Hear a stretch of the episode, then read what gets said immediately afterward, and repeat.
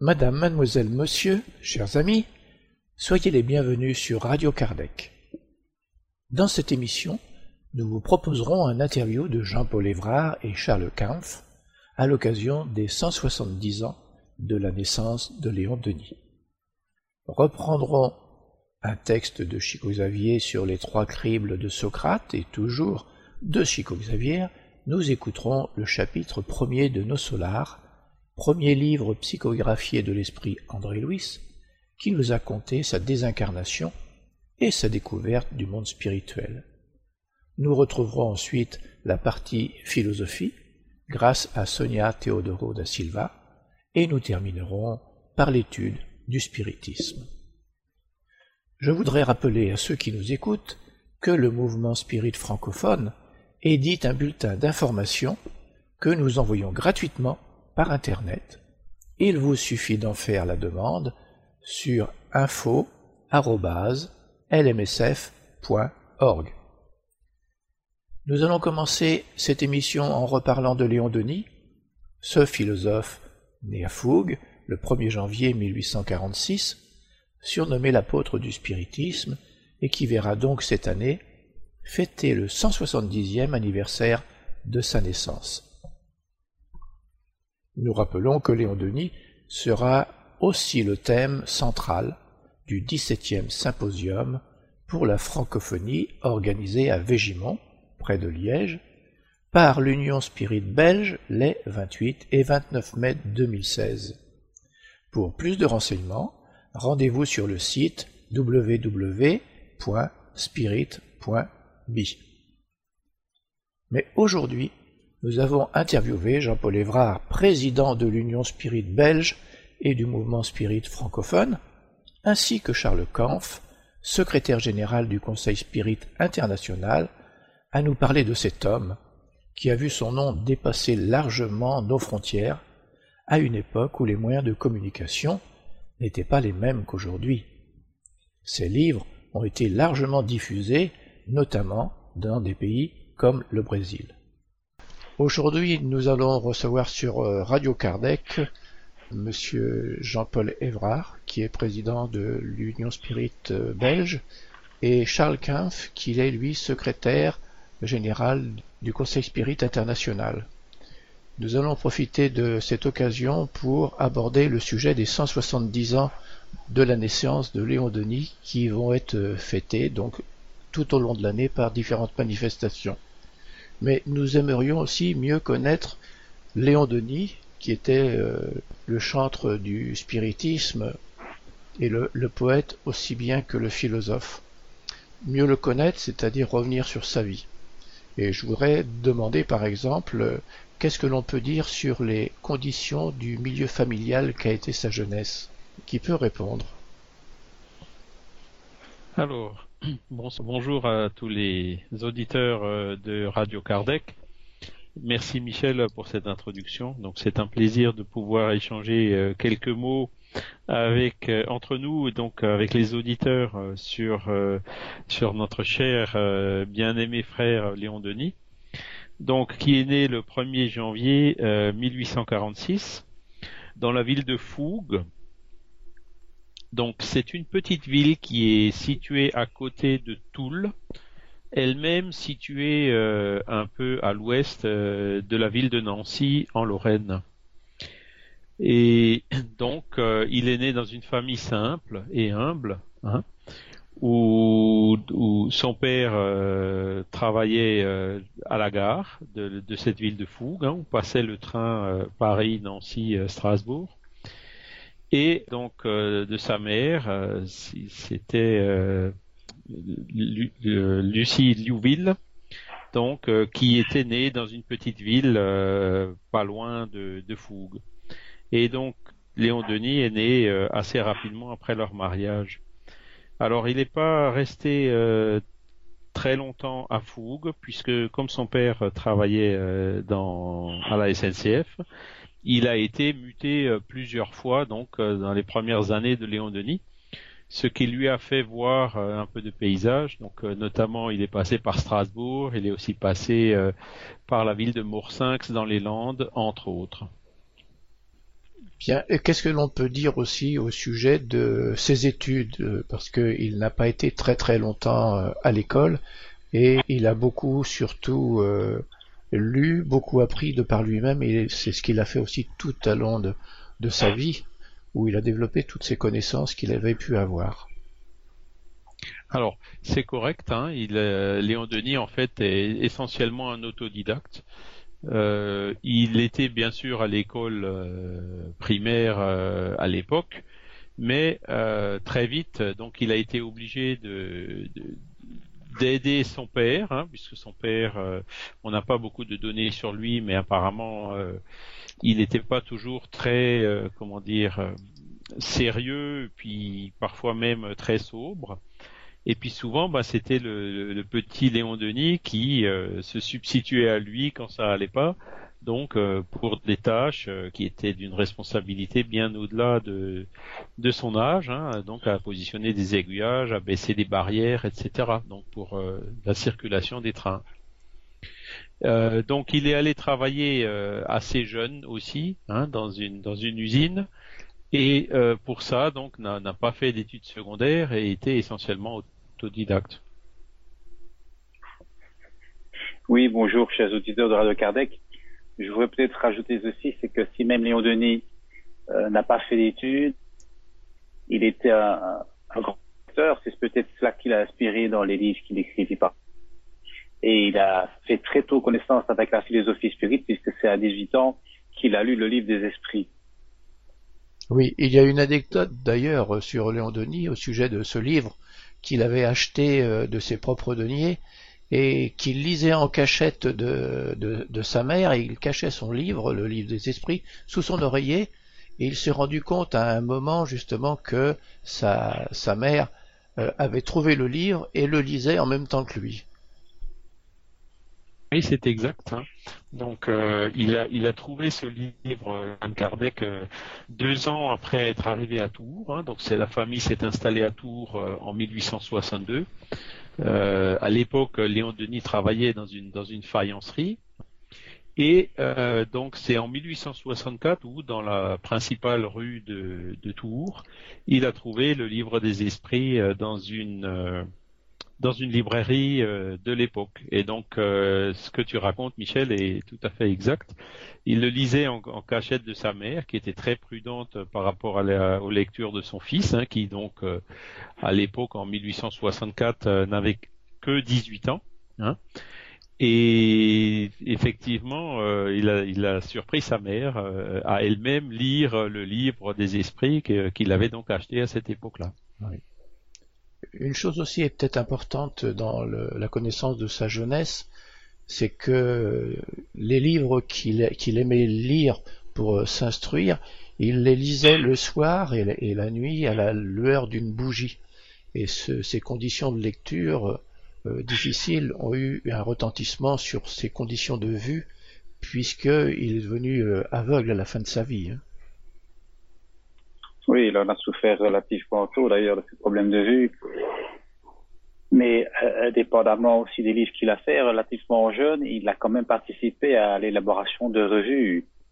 Donc déjà en 1881, il participait à une revue spirit belge de spiritisme avec euh, l'aide de Les Maris aussi. D'accord, Les Maris éditeurs. Oui. On reviendra euh, plus, plus loin sur toute la partie euh, littérature qu'il a pu avoir. Il a écrit un nombre de livres importants, euh, dont des livres qui ont été euh, énormément diffusés à l'époque, grâce par exemple aussi à l'édition de la BPS. Alors, donc, en plus, donc à Tours, il y avait déjà un groupe Spirit à l'époque, hein, qui existait dans cette ville.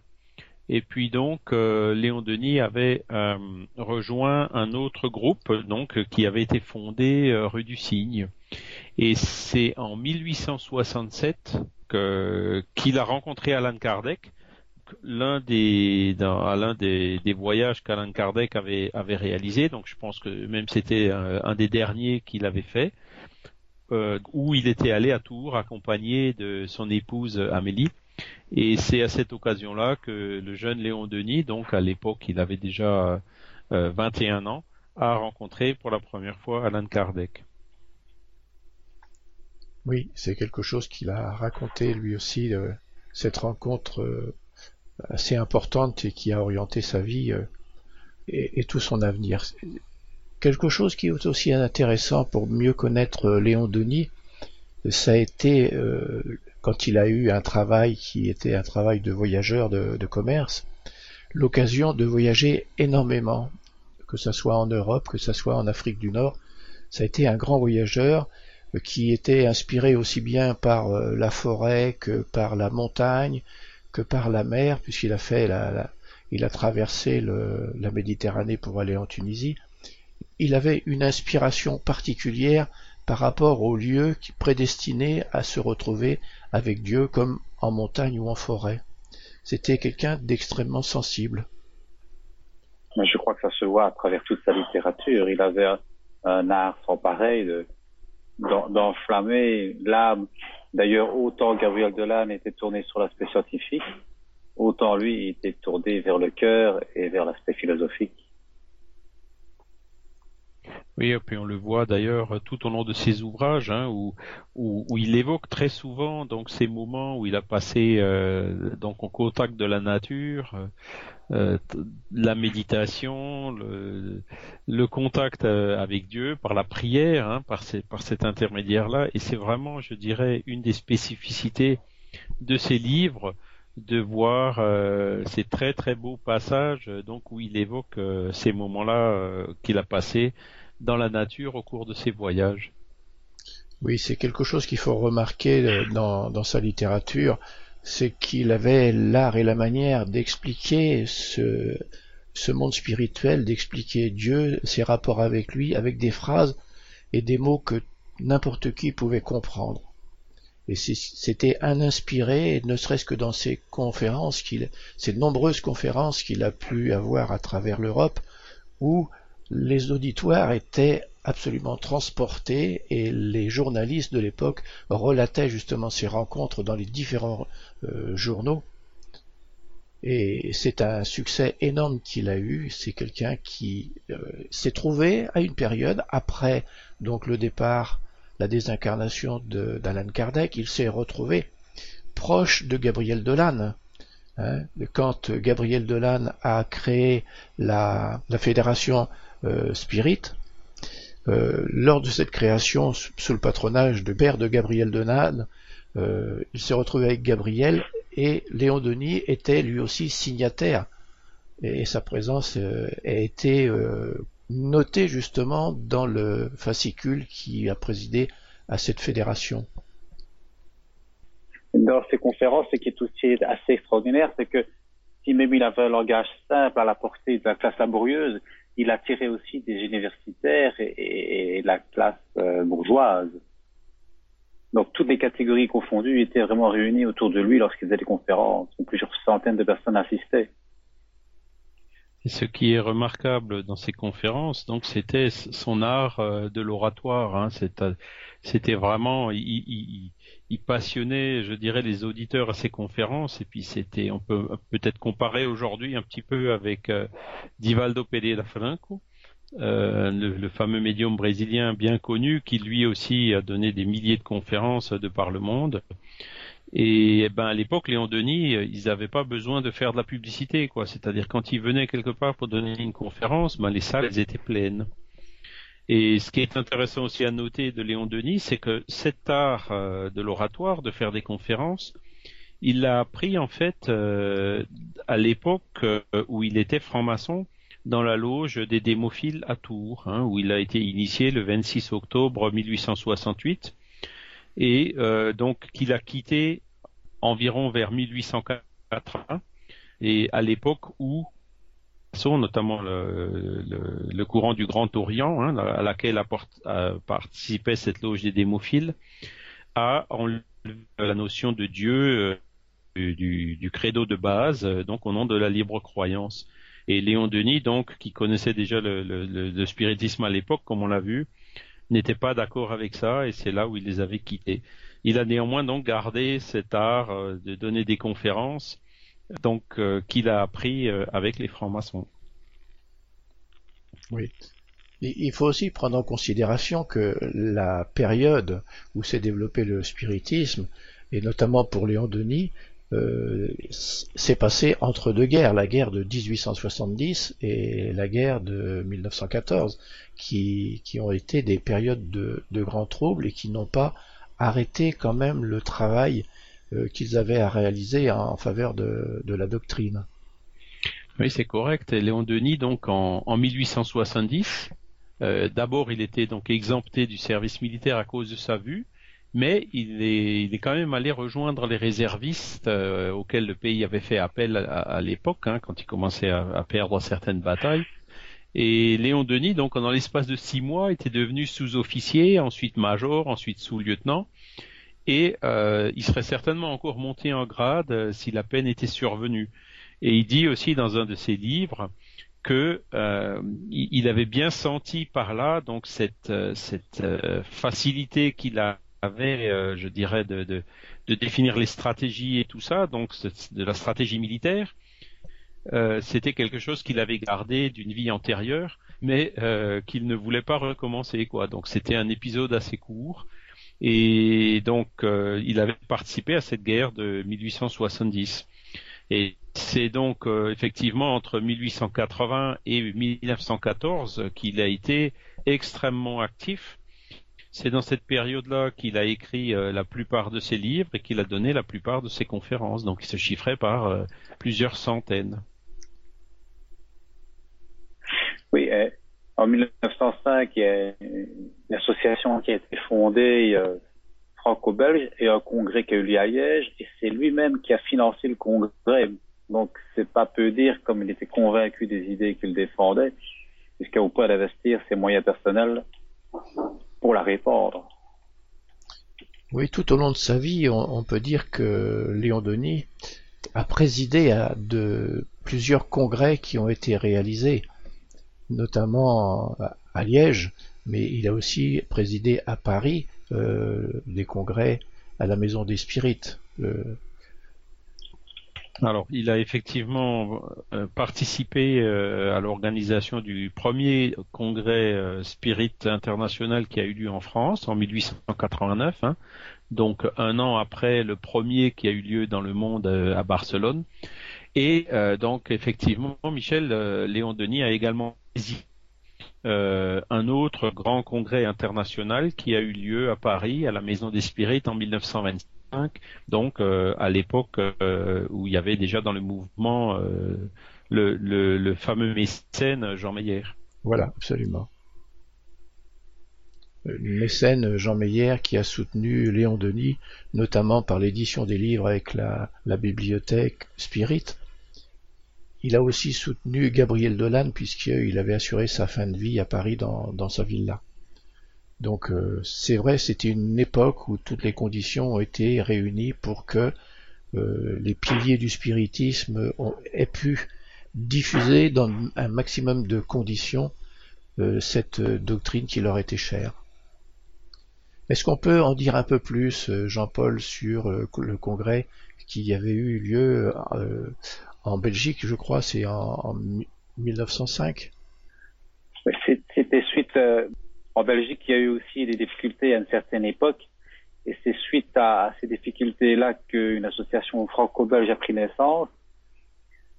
Et pour formaliser quelque part cette association-là, eh bien, il y a eu ce fameux, fameux congrès qui a eu lieu en 1905. C'est à ce congrès qu'a été soulevé euh, parce qu'il y avait des spiritualistes, il y avait un petit peu différents courants qui n'étaient pas tous des courants spirites, et il avait été discuté déjà de l'existence de Dieu, et c'est Léon Denis qui est intervenu sur ce sujet justement pour éclaircir les choses sur les, spirites, sur le monde spirituel et sur l'existence de Dieu. Il avait éclairci la situation. Oui, mais malheureusement cette association-là s'est arrêté en 1912 suite à des différences de vues. Et c'est là que Léon Denis a quitté aussi cette association. Mais il est toujours resté attaché à, la terre belge. Et il prônait vraiment un rapprochement entre la France et la Belgique. Maintenant, c'était peut-être dû aussi au fait que, bon, euh, il est évident que la, Belgique n'existait pas à une certaine époque, elle, venait à peine de naître, hein, puisque la, Belgique est née en 1830. Donc, quelque part, euh, Liège, entre autres, qu'il affectionnait particulièrement, faisait partie de, de l'ancienne France. Et ça avait, je pense, pour lui une grande importance. Oui, parce qu'il s'est déplacé quand même très très souvent en Belgique et je crois me rappeler qu'il avait dit que la Belgique avait pour lui une, dans son cœur euh, une affection particulière. Oui, tout à fait. Les premières conférences qu'il a données en Belgique, c'était dès 1893. Euh, hein. Oui. Et donc en 1905, il était allé avec euh, Gabriel Delanne.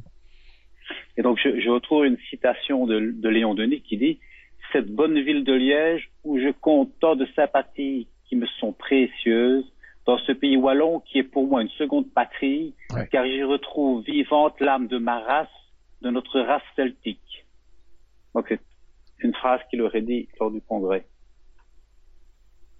C'est quelqu'un qui pesait naturellement dans les discussions et les orientations de tous les congrès et toutes les conférences qu'il a, qu'il a pu faire. Hein.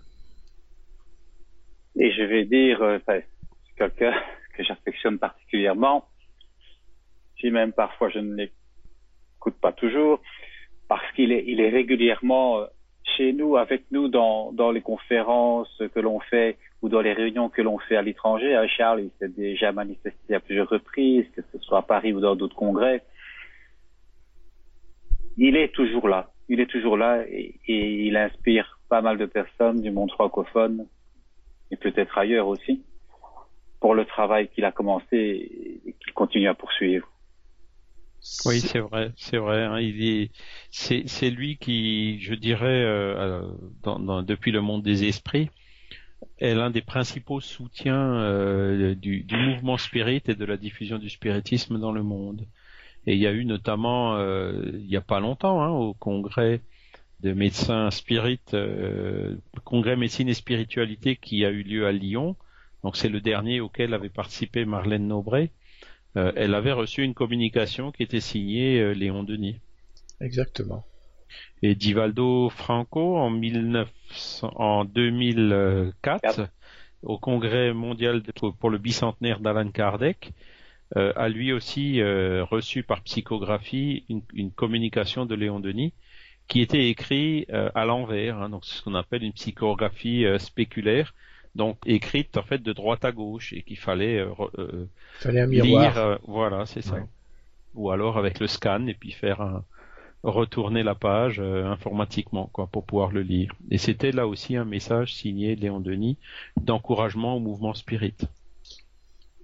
C'est quelque chose que j'entends de différents endroits de France qu'il est souvent très présent pour rapporter du, du réconfort et redonner les bonnes orientations dans les centres. Il reste quelqu'un de très très actif dans le monde spirituel pour la France. Exact.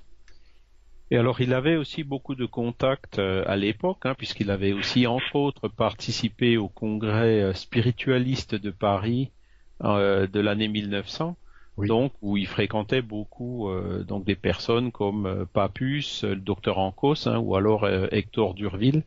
Il avait gardé aussi de très bonnes relations avec tous ces spiritualistes et même occultistes, mais de son côté toujours en gardant une ligne spirit très affirmée, comme on peut le voir dans ses livres, hein, notamment après la mort, hein, qu'il avait commencé à écrire en 1889, hein, puis qui, qui, a eu plusieurs révisions euh, jusqu'aux dernières révisions, quelques années après sa mort, qui sont maintenant celles euh, que qui sont disponibles notamment sur le site internet de l'encyclopédie Spirit, hein, www.spiritisme.net, où vous pourrez trouver, où les, les auditeurs pourront trouver, télécharger librement euh, tous les ouvrages de Léon Denis qui aujourd'hui sont déjà du domaine public.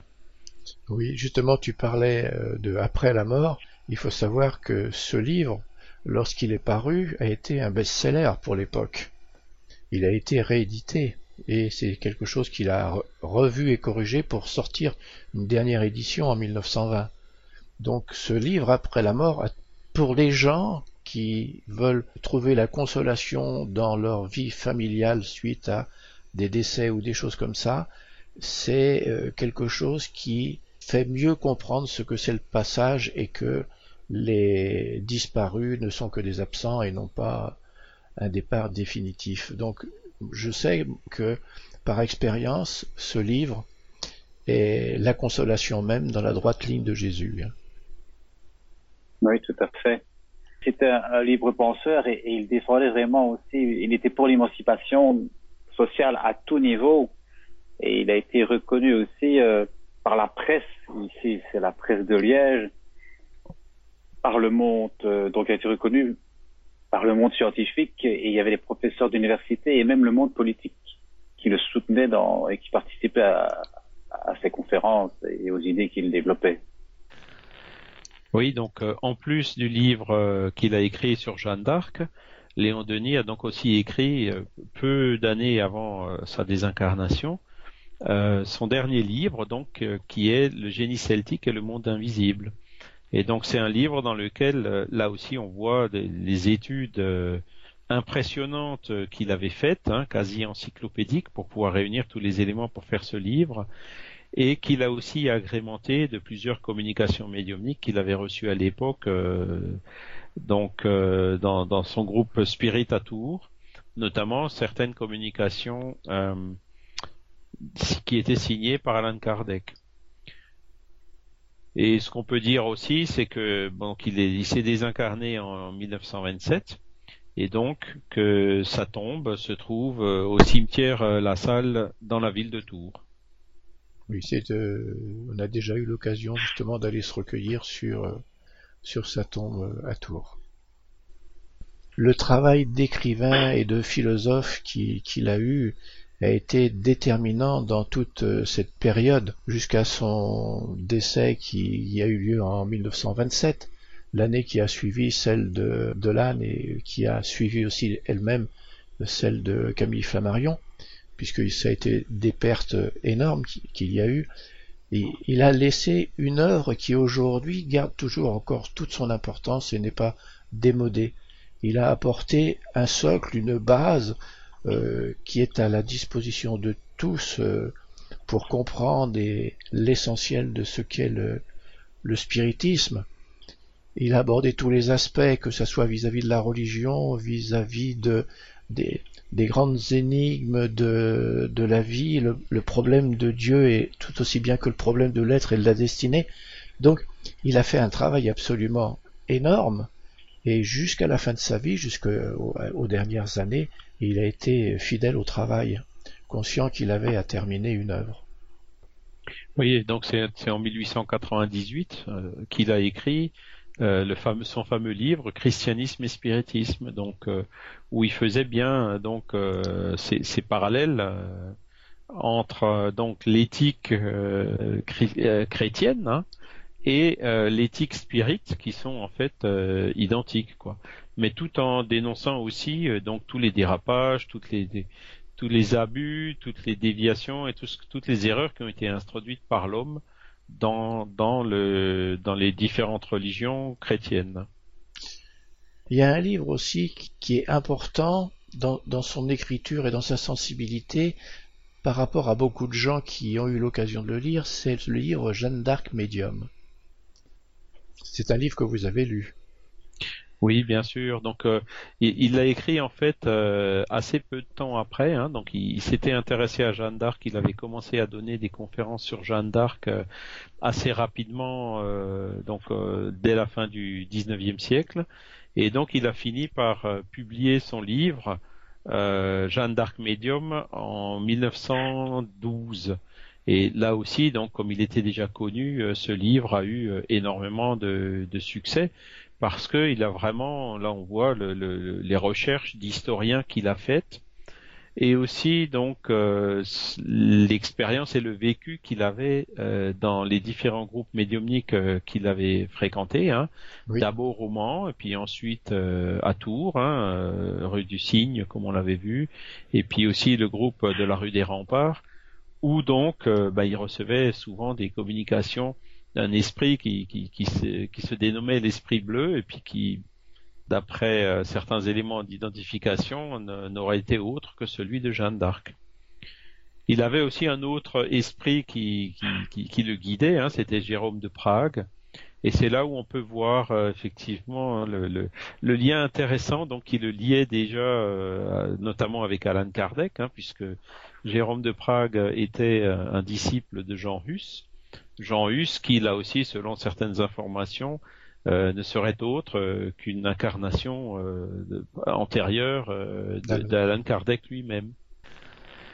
Oui, donc en plus du livre qu'il a écrit sur Jeanne d'Arc, Léon Denis a donc aussi écrit, euh, peu d'années avant euh, sa désincarnation, euh, son dernier livre, donc, qui est Le génie celtique et le monde invisible. Et c'est un livre dans lequel, là aussi, on voit les études impressionnantes qu'il avait faites, hein, quasi encyclopédiques, pour pouvoir réunir tous les éléments pour faire ce livre, et qu'il a aussi agrémenté de plusieurs communications médiumniques qu'il avait reçues à l'époque que dans, son groupe Spirit à Tours, notamment certaines communications euh, qui étaient signées par Alan Kardec. Et ce qu'on peut dire aussi, c'est que bon, qu'il il s'est désincarné en, 1927 et que, sa tombe se trouve euh, au cimetière euh, La Salle dans la ville de Tours. Oui, c'est, on a déjà eu l'occasion justement d'aller se recueillir sur, sur sa tombe à Tours. Bien, bon, on, a fait un petit tour pour mieux connaître euh, Léon Denis, ce qui a été sa jeunesse, ce a été sa vie et sa part d'auteur euh, et de philosophe spirit. Ce qui est intéressant aussi, puisque c'est une émission qui va être sur euh, Radio Kardec dans le cadre des 170 ans de sa naissance, mais je pense que d'autres activités vont avoir lieu. Et là, je vais demander par exemple à Jean-Paul dans les initiatives des 170 ans, qu'est-ce qui va être proposé à tous les auditeurs et tous les spirites? Ben, Il va y avoir euh, ben, le, thème central du prochain symposium de la francophonie qui aura lieu à Ouigimont ici le 28 29 mai auront pour thème central donc euh, Léon Denis.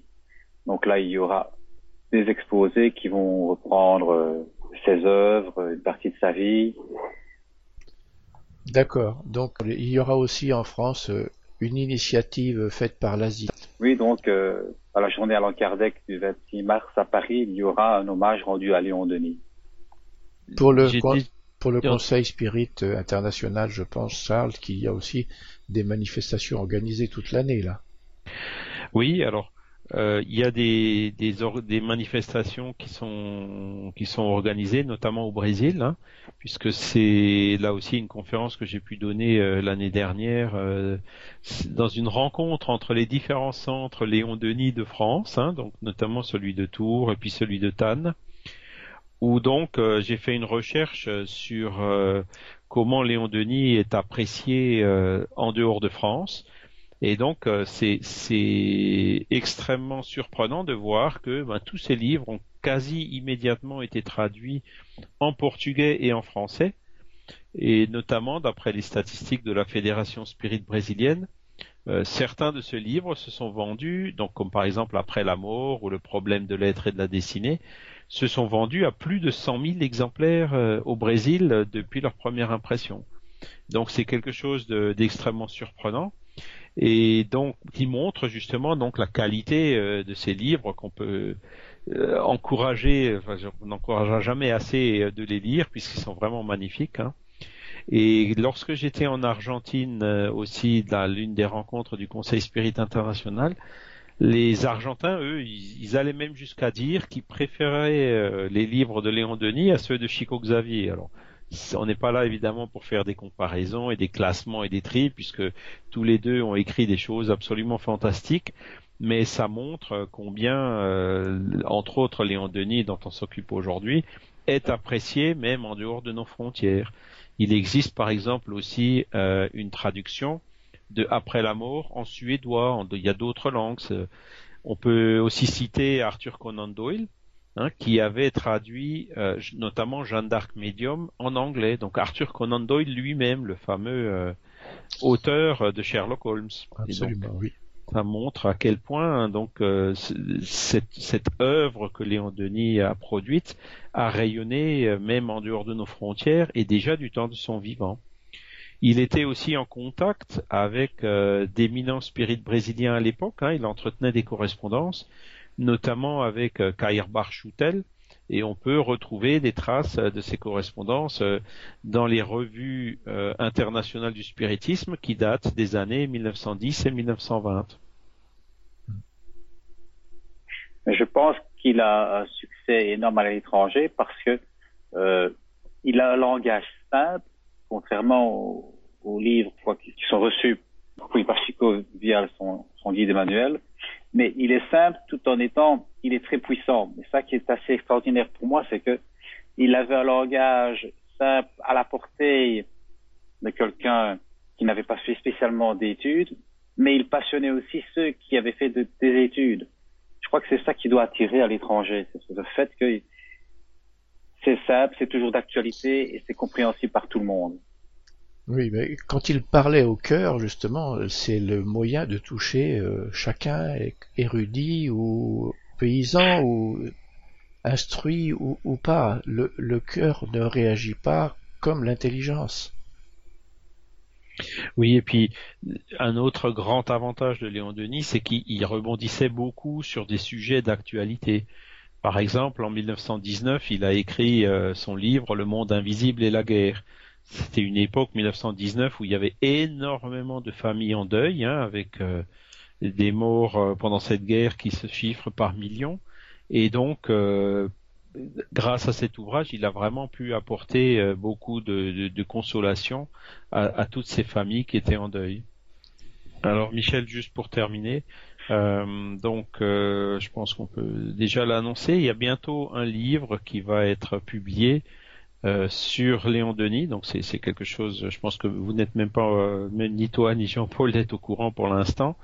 Donc qui est écrit par une personne donc qui habite euh, en Alsace hein, et qui ça fait une quinzaine d'années qu'elle fait des recherches sur Léon Denis et elle a trouvé énormément d'éléments qu'elle va donc rassembler dans une biographie romancée qu'elle va écrire sur Léon Denis et qui sera donc publiée cette année à l'occasion du 170e anniversaire de sa naissance. Bien, je pense qu'on a fait déjà euh, mieux connaissance avec euh, Léon Denis et cette euh, émission va s'achever. Je ne voudrais pas manquer de vous remercier d'avoir apporté autant d'éléments sur celui qui nous est cher à tous, Léon Denis. Je vous remercie. Nous allons maintenant écouter les trois cribles de Socrate. Le solar Nouvel ami. En général, les préfaces présentent les auteurs, mettant l'accent sur leur mérite et commentant leur personnalité. Ici, la situation est cependant différente. Vous chercheriez en vain, compagnons incarnés, le médecin André Louise dans les catalogues de la Convention. Parfois l'anonymat est fils de la compréhension légitime et du véritable amour. Pour racheter le passé scabreux, les barèmes de la nomenclature usuelle appliquée à la réincarnation changent. L'oubli temporaire fonctionne comme une bénédiction de la divine miséricorde. André a eu besoin de tirer le rideau sur lui-même. C'est pour cela que nous ne pouvons présenter le médecin terrestre et auteur humain, mais le nouvel ami et frère en éternité. Afin d'apporter de précieuses impressions aux compagnons du monde, il a eu besoin de se dépouiller de toutes les conventions, y compris de son propre nom, pour ne pas blesser les cœurs aimés, encore enveloppés dans les vieux manteaux de l'illusion. Ceux qui cueillent les épis mûrs ne doivent pas offenser ceux qui plantent au loin, ni perturber les pousses vertes encore en fleurs. Nous reconnaissons que ce livre n'est pas unique. D'autres entités ont déjà commenté les conditions de vie d'outre-tombe. Cependant, il y a longtemps que nous désirons apporter, dans notre cercle spirituel, quelqu'un qui puisse transmettre à d'autres la valeur de son expérience, avec tous les détails possibles pour la juste compréhension de l'ordre qui préside à l'effort des désincarnés travailleurs et bien intentionnés dans les sphères invisibles au regard humain, bien qu'intimement liés à la planète. De nombreux amis souriront certainement face à certains passages des récits. Cela dit, L'inhabituel cause la surprise à toutes les époques. Qui n'a pas souri À la suite de cette interview, nous vous proposerons d'écouter le chapitre 1 du livre Nos Solars. André Louis permet de mieux comprendre ce qu'est le passage dans le monde spirituel par sa propre expérience. Nous commencerons par la préface qui a été apportée par Emmanuel, le guide de Chico Xavier.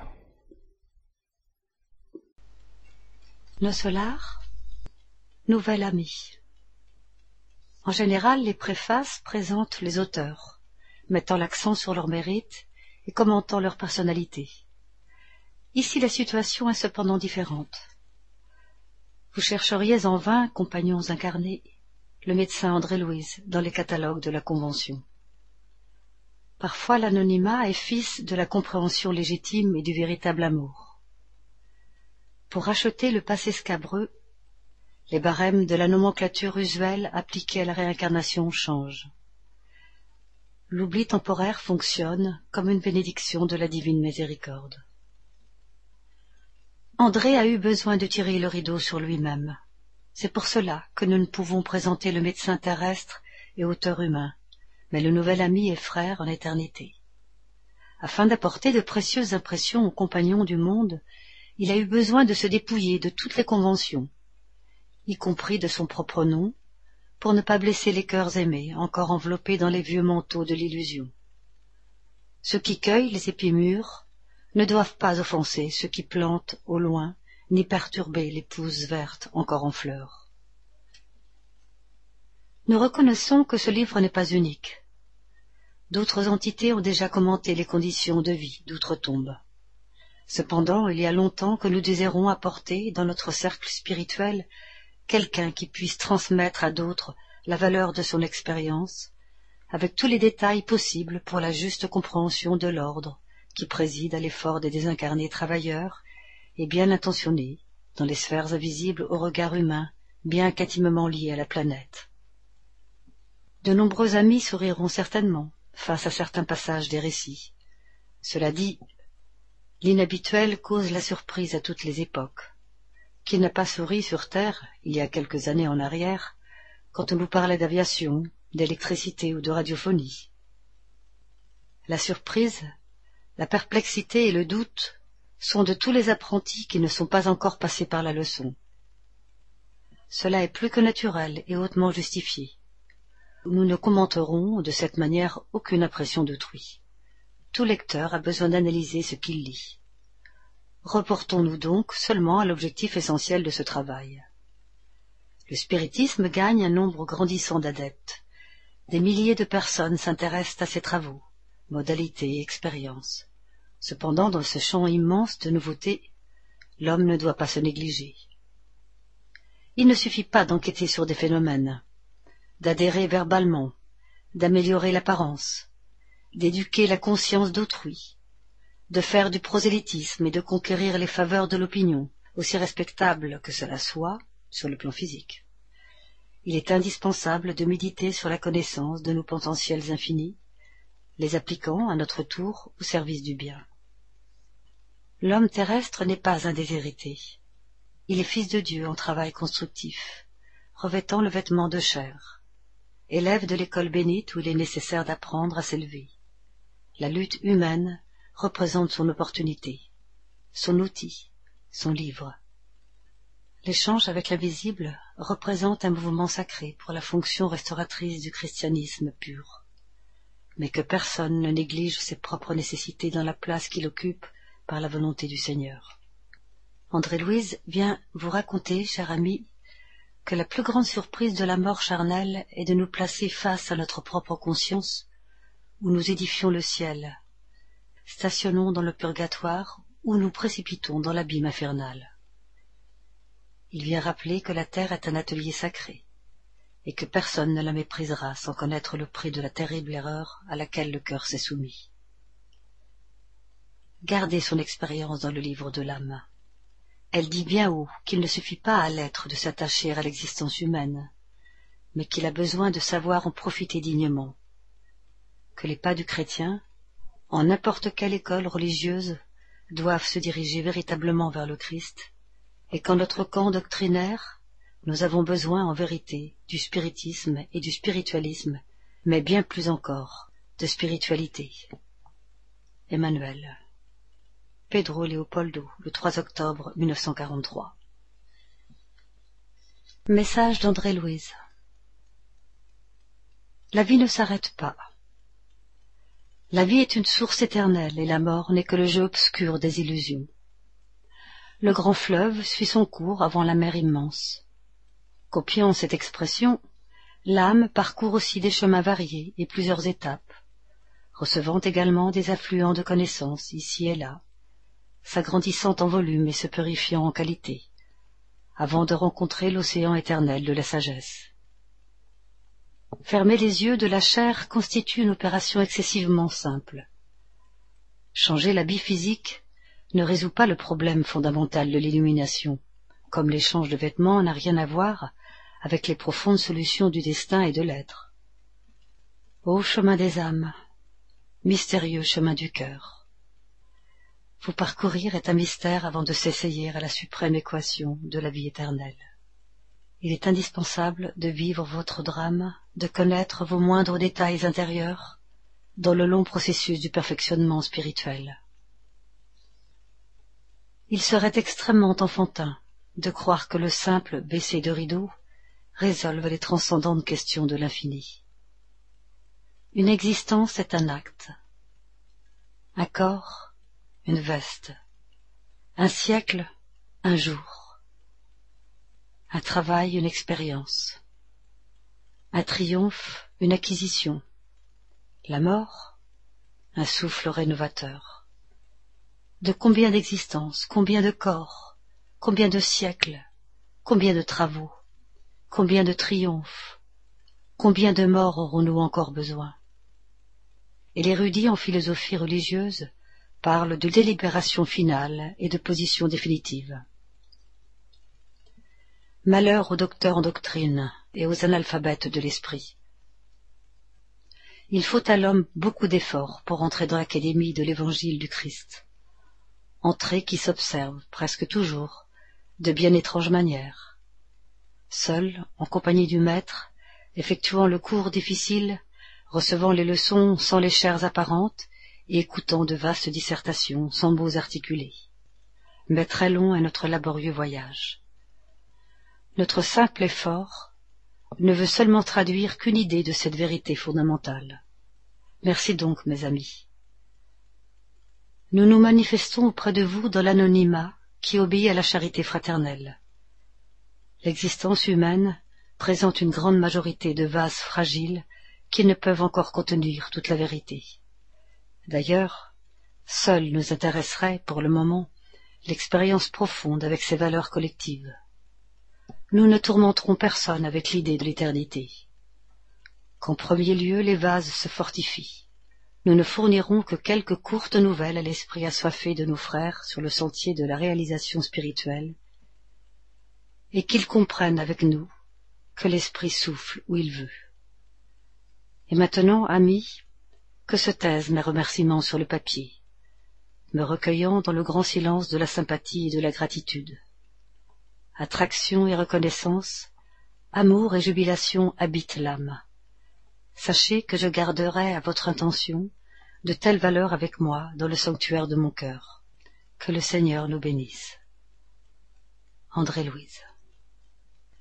Chapitre 1 De nos solars dans les zones inférieures. J'avais l'impression d'avoir perdu la notion du temps. Celle d'espace s'était évanouie depuis longtemps. J'étais convaincu de ne plus appartenir au nombre des incarnés du monde, et cependant, mes poumons respiraient à longues bouffées. Depuis quand étais-je devenu le jouet de forces irrésistibles? Impossible de le savoir. Je me sentais en réalité comme un esprit follet, tourmenté dans les mailles obscures de l'horreur. Cheveux en bataille, cœur palpitant, peur terrible me dominant, bien souvent je criais tel un fou, implorant pitié et clamant contre le douloureux abattement qui asservissait mon esprit. Mais, quand le silence n'absorbait pas ma voix de stentor, des lamentations encore plus émouvantes que les miennes répondaient à mes gémissements. À d'autres moments, De sinistres éclats de rire déchiraient la quiétude ambiante. Un compagnon inconnu devait être, à mon avis, prisonnier de la folie. Des formes diaboliques, des visages blêmes, des expressions animalesques surgissaient, de temps à autre, aggravant ma terreur.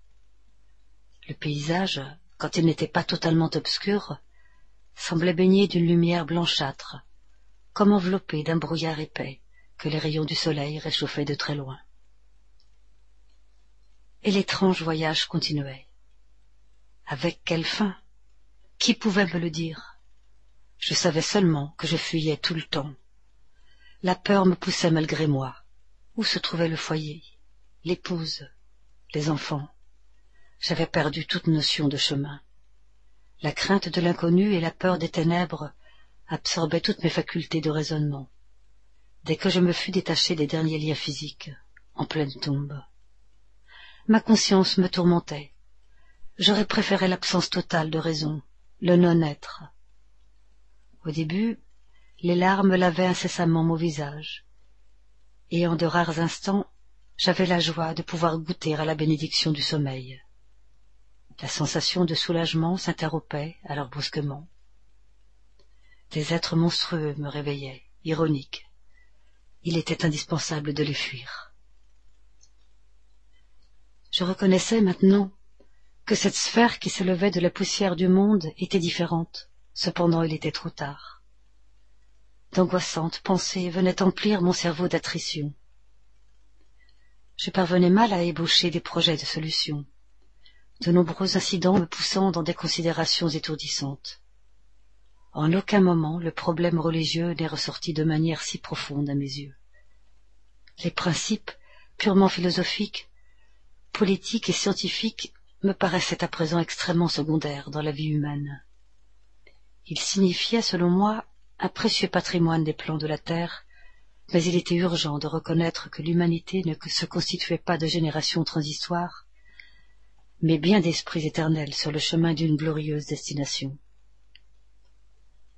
J'ai reconnu que quelque chose reste au-dessus de toute réflexion simplement intellectuelle. Ce quelque chose, c'est la foi, manifestation divine pour l'homme. Cela dit, pareille analyse surgit tardivement. De fait, je connaissais les paroles de l'Ancien Testament et j'avais de nombreuses fois feuilleté l'Évangile, mais il m'est forcé de reconnaître que je n'ai jamais cherché les paroles sacrées avec la lumière du cœur. Je les repérais à travers la critique d'écrivains peu habitués au sentiment et à la conscience, ou en plein désaccord avec les vérités essentielles. En d'autres occasions, je les interprétais selon la hiérarchie sacerdotale organisée, sans jamais sortir du cercle des contradictions où je demeurais volontairement. En réalité, je ne fus pas un criminel, selon mon propre concept, mais la philosophie de l'immédiat m'avait absorbé. Mon existence terrestre, que la mort transforma, n'avait pas été marquée de faits hors du commun. Fils de parents peut-être excessivement généreux, je conquis mes titres universitaires sans grand sacrifice. J'avais partagé les vices de la jeunesse de mon temps, organisé un foyer, eu des enfants, obtenu des situations stables qui garantirent la tranquillité économique de ma famille, mais en m'examinant attentivement, quelque chose me faisait ressentir la notion de temps perdu, avec la silencieuse accusation de la conscience. J'avais habité la terre, j'avais joui de biens matériels, j'avais cueilli les bénédictions de la vie, mais je ne lui avais pas remboursé un centime de l'énorme débit. J'avais eu des parents dont je n'avais su apprécier la générosité et les sacrifices. Une épouse et des enfants que j'avais férocement retenus dans les filets rigides de l'égoïsme destructeur. J'avais un foyer que j'avais fermé à tous ceux qui traversaient le désert de l'angoisse. Je me régalais des joies de la famille, oubliant d'étendre cette bénédiction divine à l'immense famille humaine, sourd au simple devoir de la fraternité. Enfin maintenant, comme la fleur de la serre, je ne supportais pas le climat des réalités éternelles. Je n'avais pas développé les germes divins que le Seigneur de la vie avait placés en mon âme. Je n'avais pas développé les germes divins que le Seigneur de la vie avait placés en mon âme.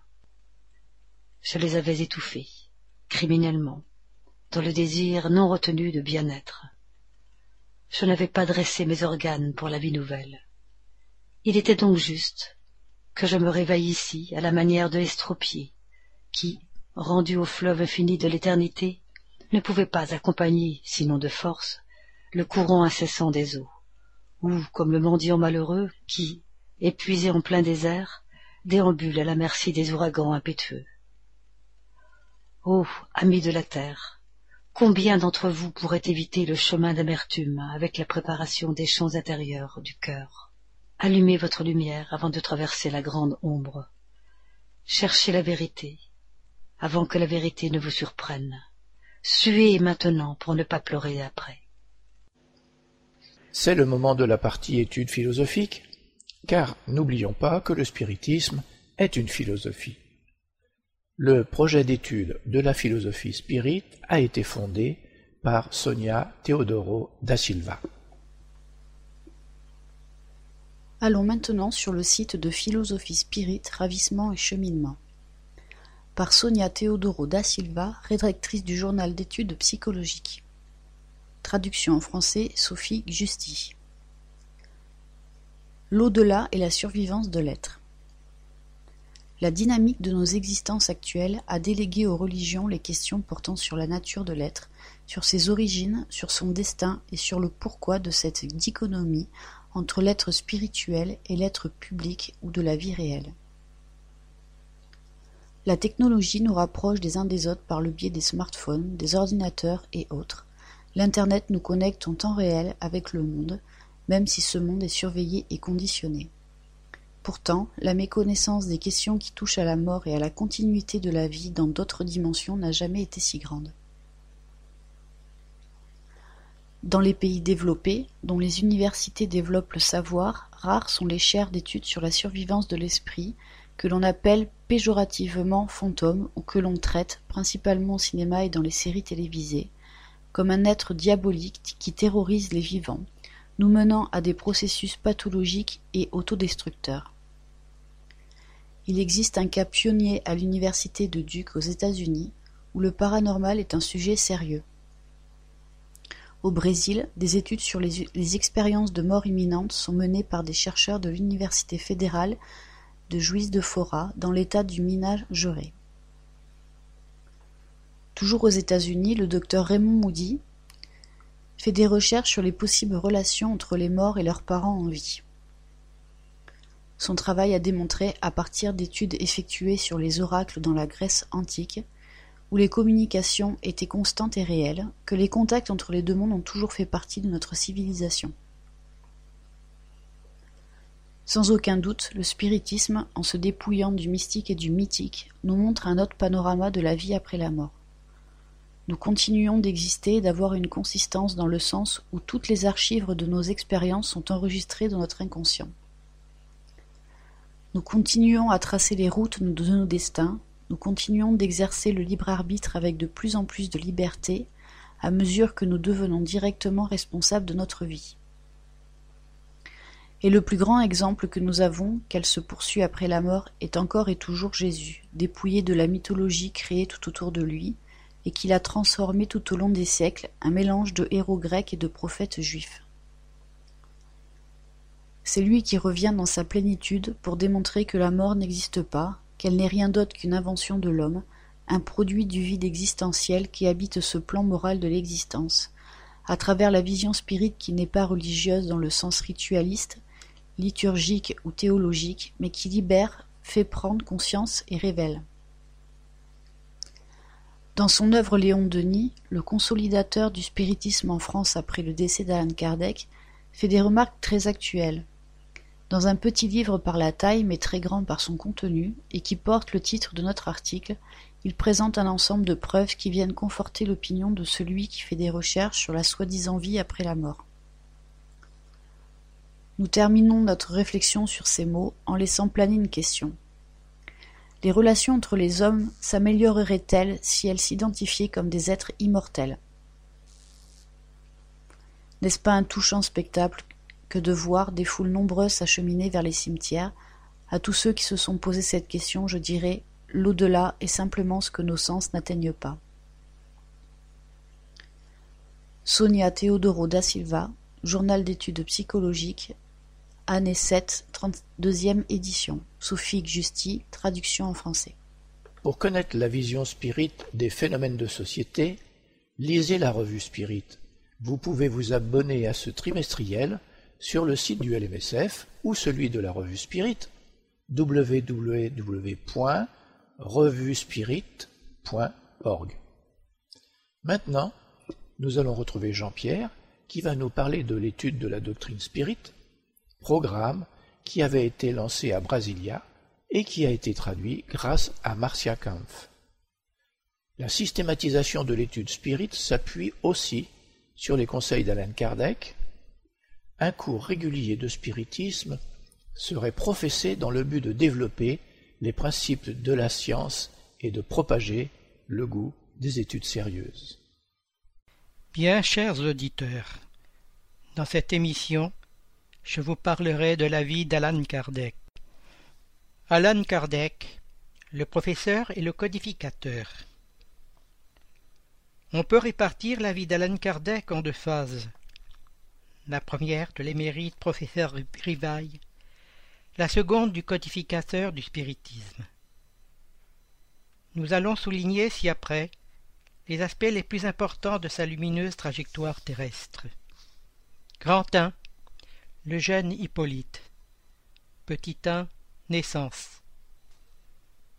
Alan Kardec, dont le vrai nom est Hippolyte Léon Denisard Rivaille, est né à Lyon en France le 3 octobre 1804, au sein d'une ancienne famille lyonnaise de noble et digne tradition.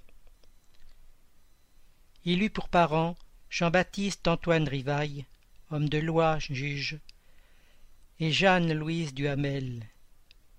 Le futur codificateur du spiritisme reçut un nom aimé et respecté, et tout un passé de vertu, d'honneur et d'intégrité. Grand nombre de ses ancêtres s'étaient distingués en tant qu'avocats dans la magistrature et même dans le traitement de problèmes éducatifs. Très tôt, le petit garçon se révéla être autrement intelligent et un observateur perspicace, toujours conscient de ses devoirs et responsabilités, dénotant une franche inclination pour les sciences et les sujets philosophiques. Petit 2. Premières études. L'Institut d'Yverdon. Conformément à ce que nous rapporte Henri Sauce, biographe de Kardec, Rivaille réalisa ses premières études à Lyon, sa ville natale, étant éduqué selon de sévères principes d'honneur et de rectitude morale. Il est à présumer que l'influence paternelle et maternelle a été des plus bénéfiques, se faisant source de nobles sentiments. À l'âge de dix ans, ses parents l'envoyèrent à Yverdon, ou Yverdun, ville suisse du canton de Vaud, située à l'extrémité sud-ouest du lac de Neuchâtel et de l'embouchure de la Thielle, afin de compléter et d'enrichir son bagage scolaire dans le célèbre institut d'éducation installé là-bas en 1805 par le professeur philanthrope Johann Heinrich Pestalozzi, fréquenté tous les ans par un grand nombre d'étrangers, cités, décrits, imités. C'était en un mot l'école moderne de l'Europe. De hautes personnalités politiques, scientifiques, littéraires et philanthropiques revinrent émerveillés de leur visite à l'Institut Goethe. Le roi de Prusse, Frédéric Guillaume III, et son épouse Louise, le tsar de Russie, Alexandre Ier, le roi Carlos IV d'Espagne, les rois de Bavière et de Württemberg, l'empereur d'Autriche, la future impératrice du Brésil, dès Léopoldine d'Autriche, et beaucoup d'autres représentants de la noblesse européenne et du monde culturel louèrent le créateur de cette œuvre révolutionnaire et s'y intéressèrent également.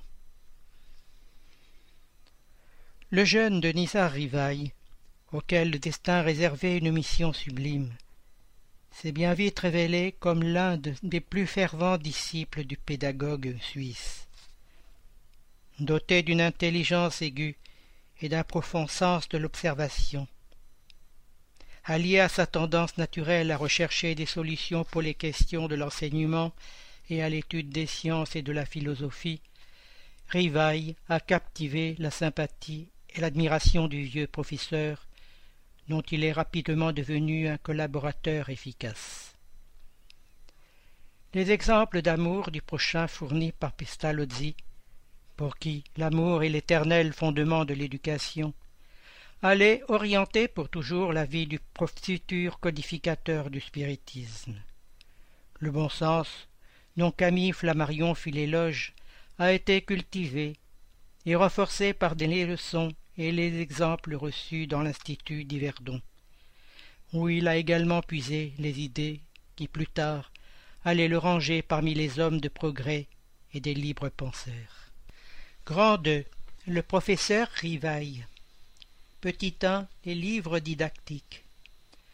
Sans aucun doute, arrivant à la capitale de la France, Denisa Rivaille se mit rapidement à enseigner, profitant des heures libres pour traduire des œuvres anglaises et allemandes, et pour préparer son premier livre didactique.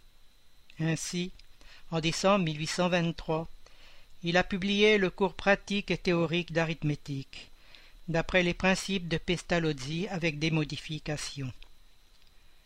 Le cours d'arithmétique constitua le premier ouvrage pédagogique et le premier d'entre tous les autres donné au public par Rivaille. Le futur codificateur du spiritisme, avec à peine dix-huit ans, emploiera efforts et talents dans la préparation de ce livre très utile, l'asseyant sur les bases de Pestalozzi, mais avec de nombreuses idées originales et pratiques de l'auteur lui-même. L'ouvrage en question était recommandé aux instituteurs, et aux mères de famille qui désiraient donner à leurs enfants les premières notions d'arithmétique. Et il primait par sa simplicité sa clarté, qualités qui sont, par ailleurs, le principal mérite de toutes les publications de Rivail Kardec. La méthode qu'il employa développe graduellement les facultés intellectuelles de l'élève. Celui-ci ne se limite pas à retenir par cœur des formules, il en pénètre pour ainsi dire l'essence. En plus de ce livre, Rivaille a publié de nombreux livres didactiques, tout comme des plans et projets orientés vers la réforme de l'enseignement français, en une véritable fertilité pédagogique selon les mots de Ventuil et Thiézen. Nous soulignons entre autres les livres suivants. Cours complet pratique et théorique d'arithmétique 1845. Plan proposé pour l'amélioration de l'instruction publique 1828. Grammaire française classique 1831. Quel est le système d'études le plus en harmonie avec les besoins de l'époque 1831. Mémoire sur l'instruction publique 1831. Manuel des examens pour les brevets de capacité 1846. Solution des exercices et problèmes du traité complet d'arithmétique 1847. Projet de réforme concernant les examens et les maisons d'éducation des jeunes personnes 1847. Catéchisme grammatical de la langue française 1848. Dictée normale des examens 1849. Dictée du premier et du second âge 1850. Grammaire normale des examens avec Lévi Alvarez 1849.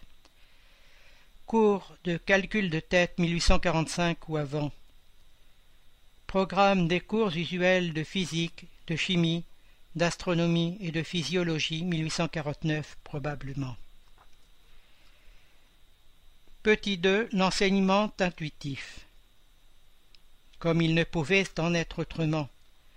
Rivail se servit de l'enseignement intuitif, processus didactique préconisé par Pestalozzi, et selon lequel se transmet à l'élève la réalisation, l'actualisation de l'idée, recourant aux exercices d'intuition sensible, éducation des sens, avec le passage naturel aux activités mentales qui préludent à l'intuition intellectuelle. L'idée existe originellement dans l'enfant, et l'intuition sensible en est seulement sa réalisation concrète.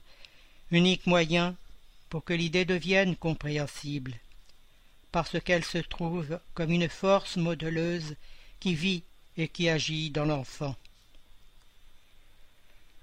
L'enseignement intuitif se fonde sur la substitution du verbalisme et de l'enseignement livresque par l'observation, par les expériences, par les représentations graphiques, etc., opérant sur les facultés de l'enfant. La base de l'instruction élémentaire de Pestalozzi, affirme Julien de Paris, est l'intuition, qu'il considère comme un fondement général de nos connaissances et le moyen le plus adéquat pour développer les forces de l'esprit humain de la manière la plus naturelle. Petit 3. L'exercice des fonctions directives éducatives. Comme il avait fondé en 1826 à Paris l'institution Rivaille, le jeune professeur y a exercé les fonctions de directeur et d'éducateur, et y développa un remarquable travail de perfectionnement de l'intelligence de centaines d'élèves, qu'il appelait tendrement mes amis. Soulignons que tant pour l'institution que pour beaucoup d'autres entreprises, Rivaille a pu compter sur l'appui et le dévouement du professeur Amélie Gabrielle Boudet, qu'il avait épousée en 1832.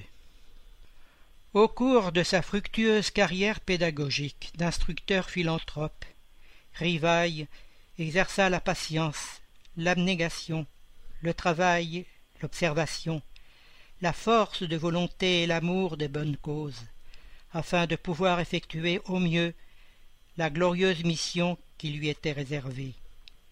Ainsi, avant que le spiritisme ne rende populaire et n'immortalise le pseudonyme d'Alan Kardec, Rivaille avait déjà assis bien haut, dans l'opinion du peuple français et dans le respect des autorités et professeurs, sa réputation de maître de la pédagogie moderne, avec son nom inscrit d'importants ouvrages bibliographiques. Grand 3. La mission. Petit 1 les premiers contacts avec les phénomènes médiumniques. Comme nous l'avons vu précédemment, au milieu du XIXe siècle, les tables tournantes ont révolutionné l'Europe, surtout en France, attirant l'attention de toute la société et de la presse. Le professeur Rivaille, étudiant le magnétisme, s'exprime ainsi sur ces nouveaux faits. C'est en 1854 que j'entendis parler pour la première fois des tables tournantes. Un jour, je rencontrai M. Fortier, le magnétiseur que je connaissais depuis longtemps. Il me dit Savez-vous la singulière propriété qu'on vient de découvrir dans le magnétisme? Il paraît que ce ne sont plus seulement les individus qu'on magnétise, mais les tables qu'on fait tourner et marcher à volonté. C'est fort singulier, en effet, répondis-je. Mais à la rigueur, cela ne me paraît pas radicalement impossible. Le fluide magnétique, qui est une sorte d'électricité, peut très bien agir sur les corps inertes et les faire mouvoir. À quelque temps de là, je revis M. Fortier et il me dit Voici qui est bien plus extraordinaire. Non seulement on fait tourner une table en la magnétisant, mais on la fait parler. On l'interroge et elle répond. Ceci, répliquai-je, est une autre question.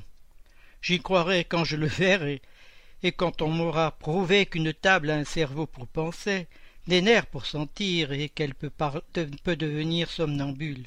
Jusque-là, permettez-moi de n'y voir qu'un conte à dormir debout. Ce raisonnement était logique, je concevais la possibilité du mouvement par une force mécanique, mais ignorant la cause et la loi du phénomène, il me paraissait absurde d'attribuer l'intelligence à une chose purement matérielle. J'étais dans la position des incrédules de nos jours qui nient, parce qu'ils ne voient qu'un fait dont ils ne se rendent pas compte. J'étais donc à la période d'un fait inexpliqué, en apparence contraires aux lois de la nature, et que ma raison repoussait. Je n'avais encore rien vu, ni rien observé. Les expériences, faites en présence de personnes honorables et dignes de foi, me confirmaient dans la possibilité de l'effet purement matériel. Mais l'idée d'une table parlante n'entrait pas encore dans mon cerveau. L'année suivante, c'était au commencement de 1855, je rencontrai M. Carlotti, un ami de vingt-cinq ans, qui m'entretint de ces phénomènes pendant près d'une heure avec l'enthousiasme qu'il apportait à toutes les idées nouvelles. À, quelque temps de là, vers le mois de mai 1855, je me trouvais chez la somnambule Madame Roget avec M. Fortier son magnétiseur. J'y rencontrai M. Patier et Madame de Pleine Maison, qui me parlèrent de ces phénomènes dans le même sens que M. Carlotti, mais sur un tout autre ton. M. Patier était très instruit, d'un caractère grave, froid et calme. Son langage posé, exempt de tout enthousiasme, fit sur moi une vive impression, et quand il m'offrit d'assister aux expériences qui avaient lieu chez madame de Pleine Maison, rue Grange Batelière numéro 18, j'acceptai avec empressement. Ce fut là, pour la première fois, que je fus témoin du phénomène des tables tournantes, sautantes et courantes, et cela dans des conditions telles que le doute n'était pas possible. J'y vis aussi quelques essais très imparfaits d'écriture médiamnique sur une ardoise à l'air d'une corbeille. Mes idées étaient loin d'être arrêtées, mais il y avait là un fait qui devait avoir une cause. J'entrevis, sous ces futilités apparentes et l'espèce de jeu que l'on se faisait de ces phénomènes, quelque chose de sérieux, et comme la révélation d'une nouvelle loi que je me promis d'approfondir.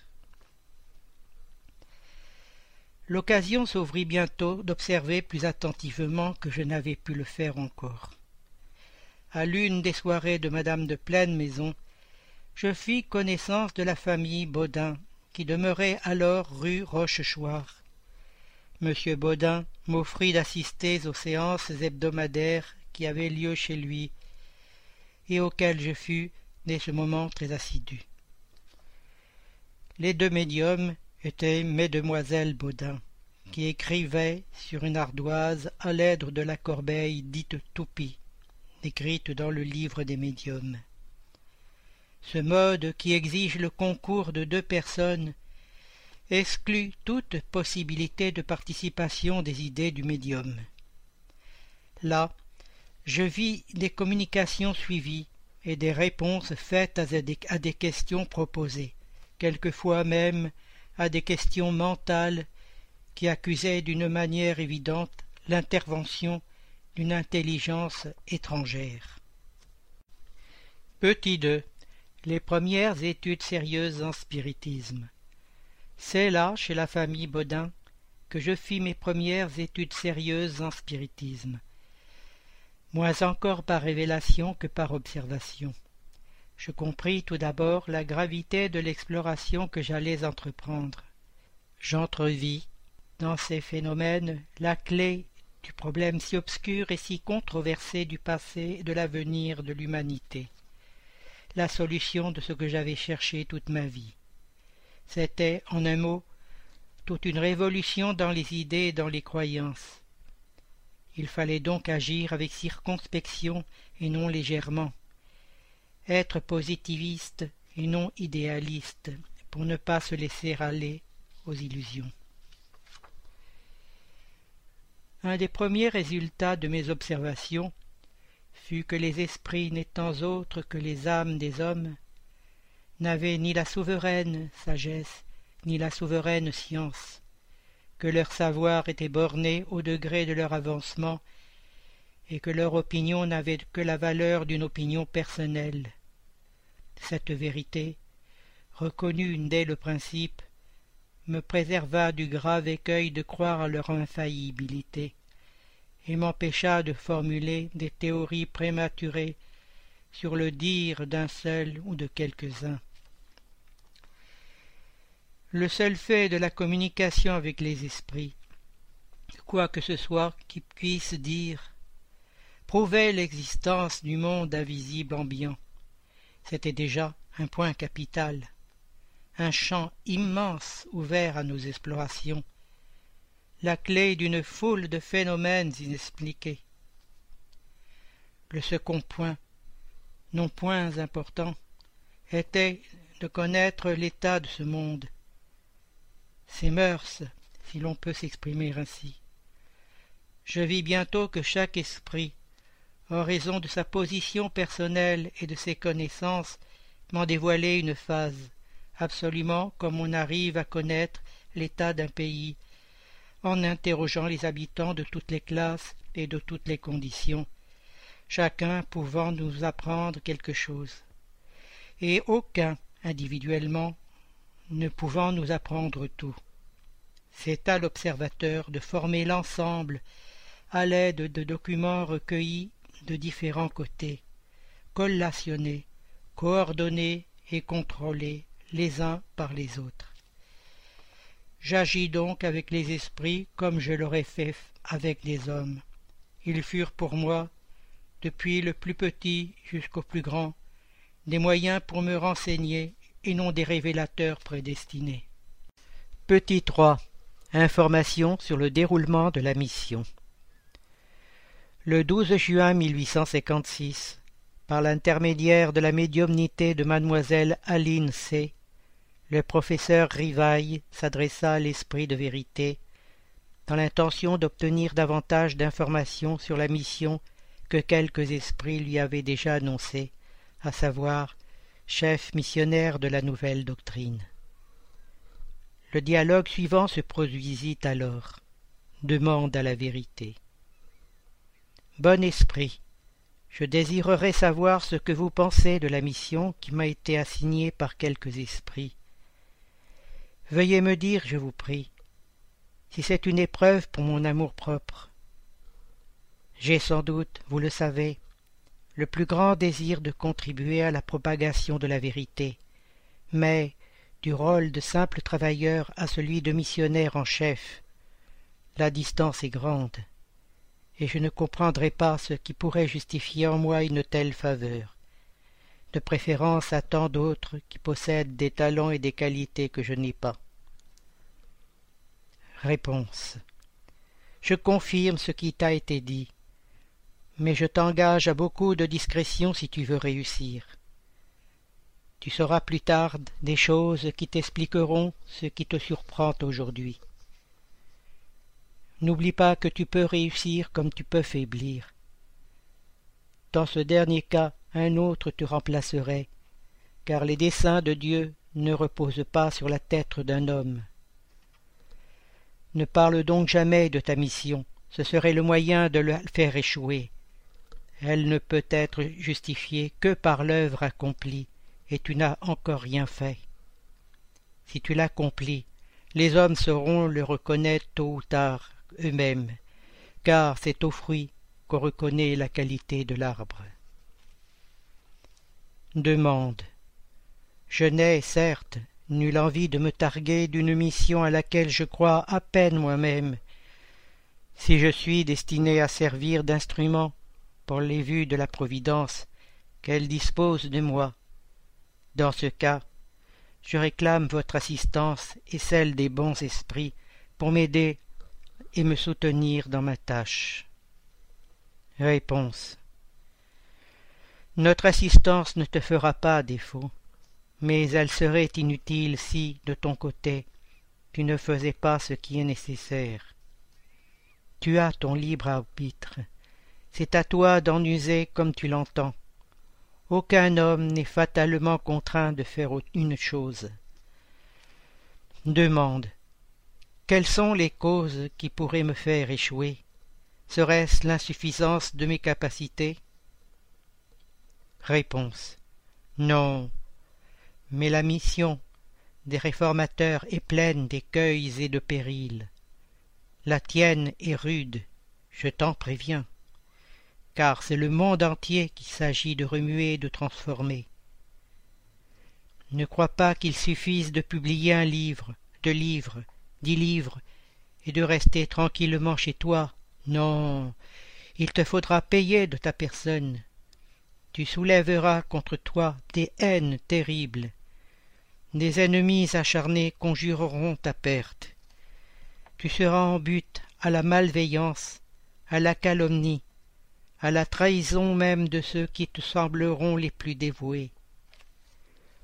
Tes meilleures instructions seront méconnues et dénaturées. Plus d'une fois tu succomberas sous le poids de la fatigue.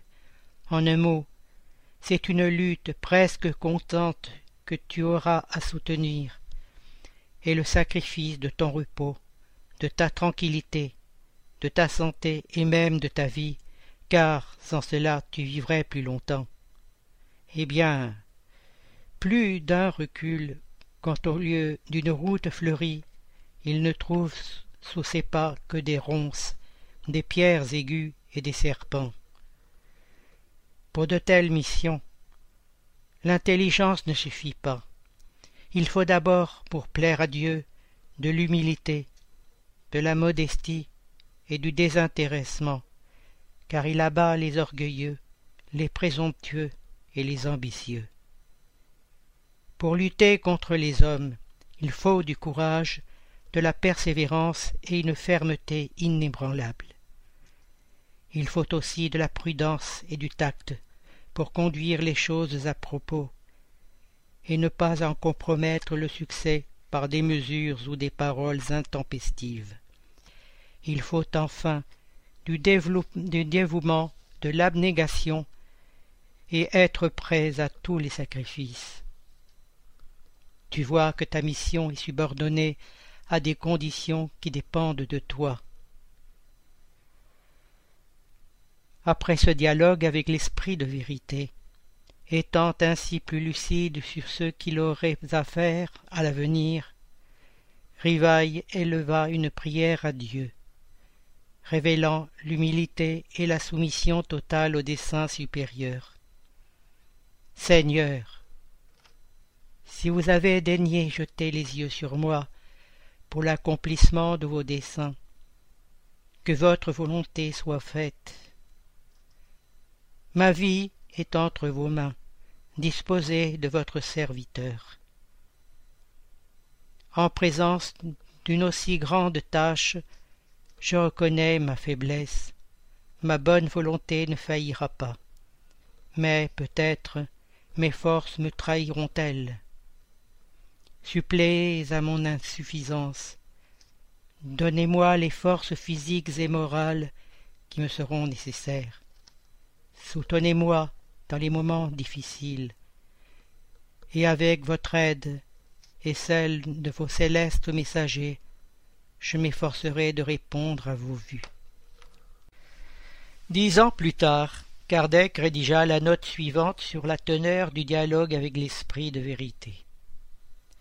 J'écris cette note au 1er janvier 1867, dix ans et demi après que cette communication m'a été donnée. Et je constate qu'elle s'est réalisée de tout point, car j'ai éprouvé toutes les vicissitudes qui m'y sont annoncées. J'ai été en but à la haine d'ennemis acharnés, à l'injure, à la calomnie, à l'envie et à la jalousie. Des libellés infâmes ont été publiés contre moi. Mes meilleures instructions ont été dénaturées. J'ai été trahi par ceux en qui j'avais mis ma confiance, payé d'ingratitude par ceux à qui j'avais rendu service. La société de Paris a été un foyer continuel d'intrigues ourdies par ceux mêmes qui se disaient pour moi et qui, tout en me faisant bonne mine par devant, me déchiraient par derrière. Ils ont dit que ceux qui prenaient mon parti étaient soudoyés par moi avec l'argent que je recueillais du spiritisme. Je n'ai plus connu le repos. Plus d'une fois j'ai succombé sous l'excès de travail. Ma santé a été altérée et ma vie compromise. Cependant, grâce à la protection et à l'assistance des bons esprits qui m'ont sans cesse donné des preuves manifestes de leur sollicitude. je suis heureux de reconnaître que je n'ai pas éprouvé un seul instant de défaillance ni de découragement, et que j'ai constamment poursuivi ma tâche avec la même ardeur, sans me préoccuper de la malveillance dont j'étais l'objet. D'après la communication de l'esprit vérité, je devais m'attendre à tout cela, et tout s'est vérifié. Mais aussi, à côté de ces vicissitudes, quelle satisfaction n'ai-je pas éprouvée en voyant l'œuvre grandir d'une façon si prodigieuse? De combien de douces compensations mes tribulations n'ont-elles pas été payées? Que de bénédictions. Que de témoignages de réelle sympathie n'ai-je pas reçus de la part des nombreux affligés que la doctrine a consolés? Ce résultat ne m'avait pas été annoncé par l'esprit vérité qui, sans doute à dessein, ne m'avait montré que les difficultés de la route. Quelle ne serait donc pas mon ingratitude si je me plaignais? Si je disais qu'il y a une compensation entre le bien et le mal, je ne serais pas dans le vrai, car le bien, j'entends les satisfactions morales, l'ont emporté de beaucoup sur le mal. Lorsque m'arrivait une déception, une contrariété quelconque, je m'élevais par la pensée au-dessus de l'humanité. Je me plaçais par anticipation dans la région des esprits, et de ce point culminant, d'où je découvrais mon point d'arrivée, les misères de la vie se glissaient, sur moi sans m'atteindre. Je m'en étais fait une telle habitude que les cris des méchants ne m'ont jamais troublé. Petit 4. Le nom Alan Kardec. Lors de la publication du Livre des Esprits, l'auteur fut confronté à un problème sérieux. Comment signer ce travail? Une fois encore, le bon sens du professeur Rivaille prévalut selon les mots de son biographe. L'auteur, dit Henri Sauste dans le livre Biographie d'Alan Kardec, au moment de le publier, fut très embarrassé pour savoir comment il, il le signerait, soit de son nom, Denisard Hippolyte Léon Rivaille, ou sous un pseudonyme. Son nom étant très connu du monde scientifique en raison de ses travaux antérieurs et pouvant amener une confusion, peut-être même nuire au succès de son entreprise, il adopta le parti de le signer du nom d'Alan Kardec, que, lui avait révélé son guide Zéphyr, qu'il portait autant des druides. Petit 5. Les livres spirites. En plus du livre des esprits, publié le 18 avril 1857, Kardec a écrit beaucoup d'autres livres spirites, parmi lesquels la revue Spirit, 1er janvier 1858. Qu'est-ce que le spiritisme? Juillet 1859. Le livre des médiums, 15 janvier 1861. L'Évangile selon le spiritisme, avril 1864. Le ciel et l'enfer, août 1865. La Genèse, 16 janvier 1868. Après sa désincarnation, P. G. Lay-Marie a publié en 1890 à Paris le livre Œuvres posthumes, collection d'écrits du codificateur du spiritisme.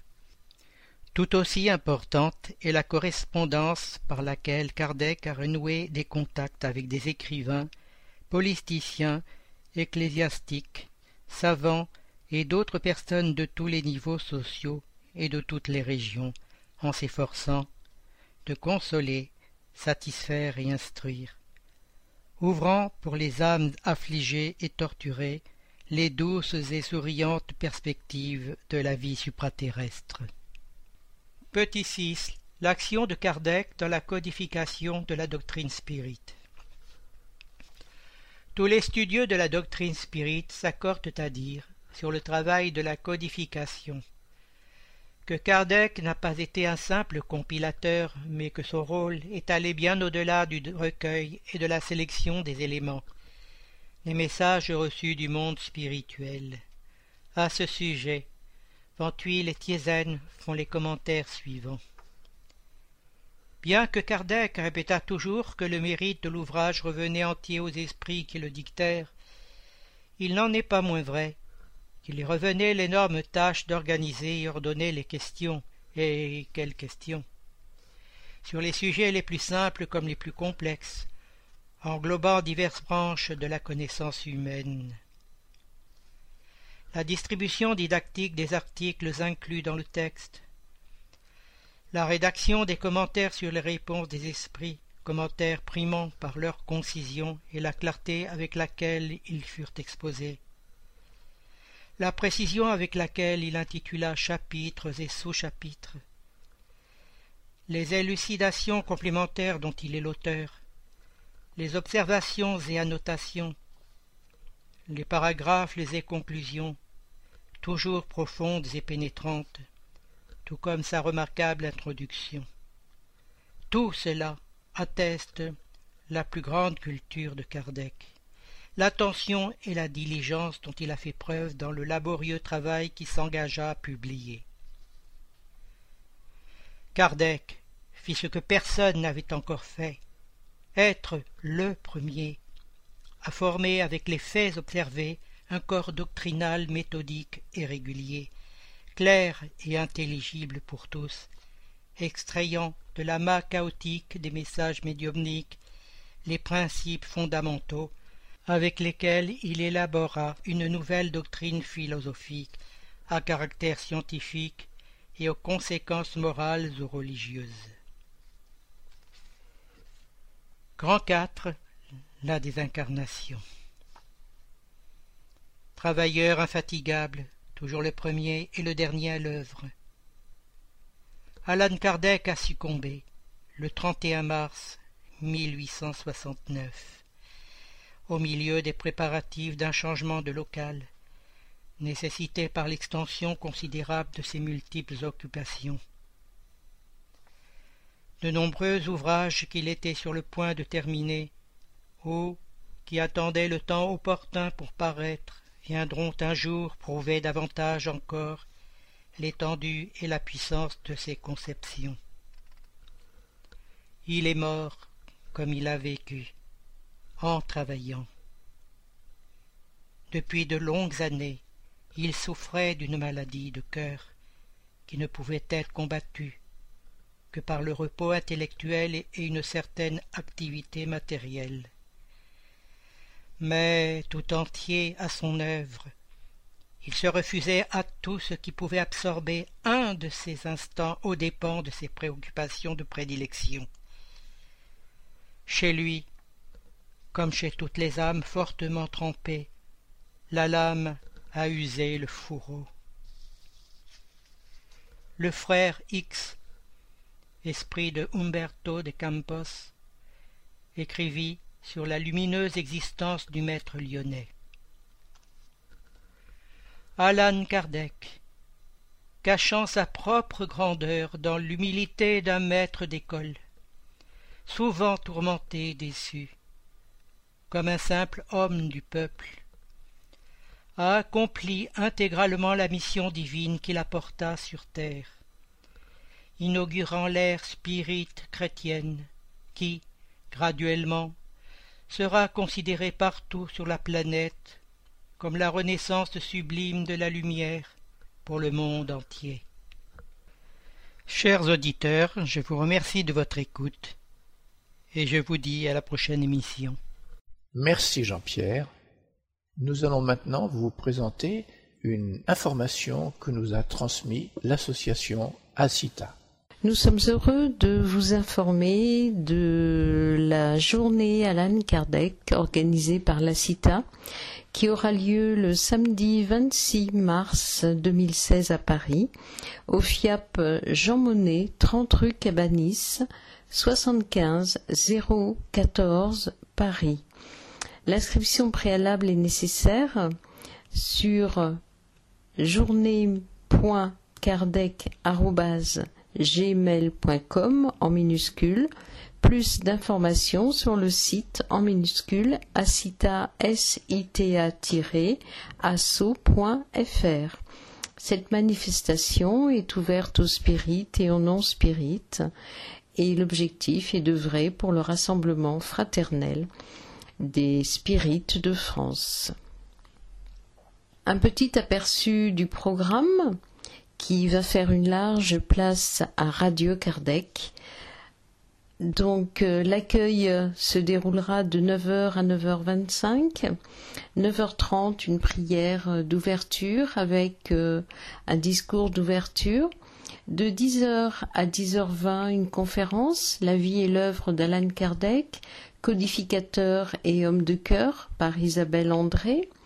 De 10h30 à 10h50, hommage à Léon Denis, dont c'est le 170e anniversaire de sa naissance, par Charles Kampf, notre frère Charles. 11h, 11h20, Valeurs Spirit et Rassemblement par Gérard Tremrel. 11h, 11h30, Rôle de l'humilité pour l'union des cœurs. Et à midi, nous irons tous déjeuner jusqu'à 13h30. Une large place dans l'après-midi sera faite à la vente d'ouvrages spirites qui seront euh, donc euh, mis euh, à la disposition des personnes intéressées. Après les déjeuners, Jean-Paul Évrard nous présentera Radio Kardec, un outil web de diffusion du spiritisme en France et dans la francophonie.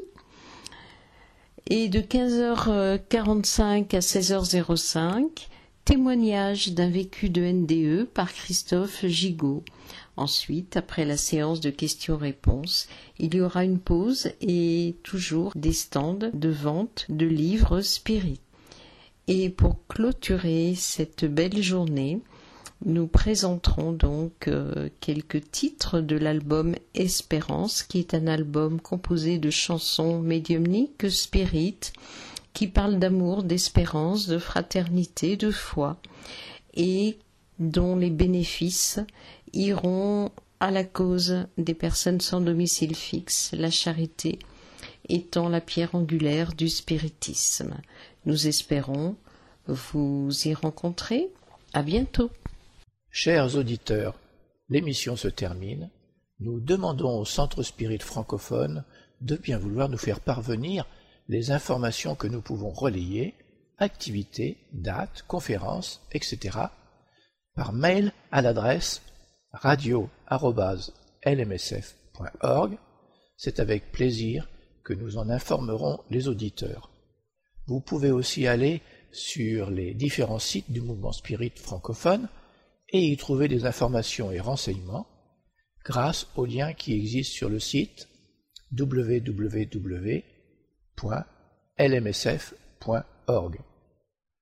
Chers auditeurs, nous sommes heureux d'avoir passé quelques instants ensemble et nous vous disons à bientôt sur Radio Kardec.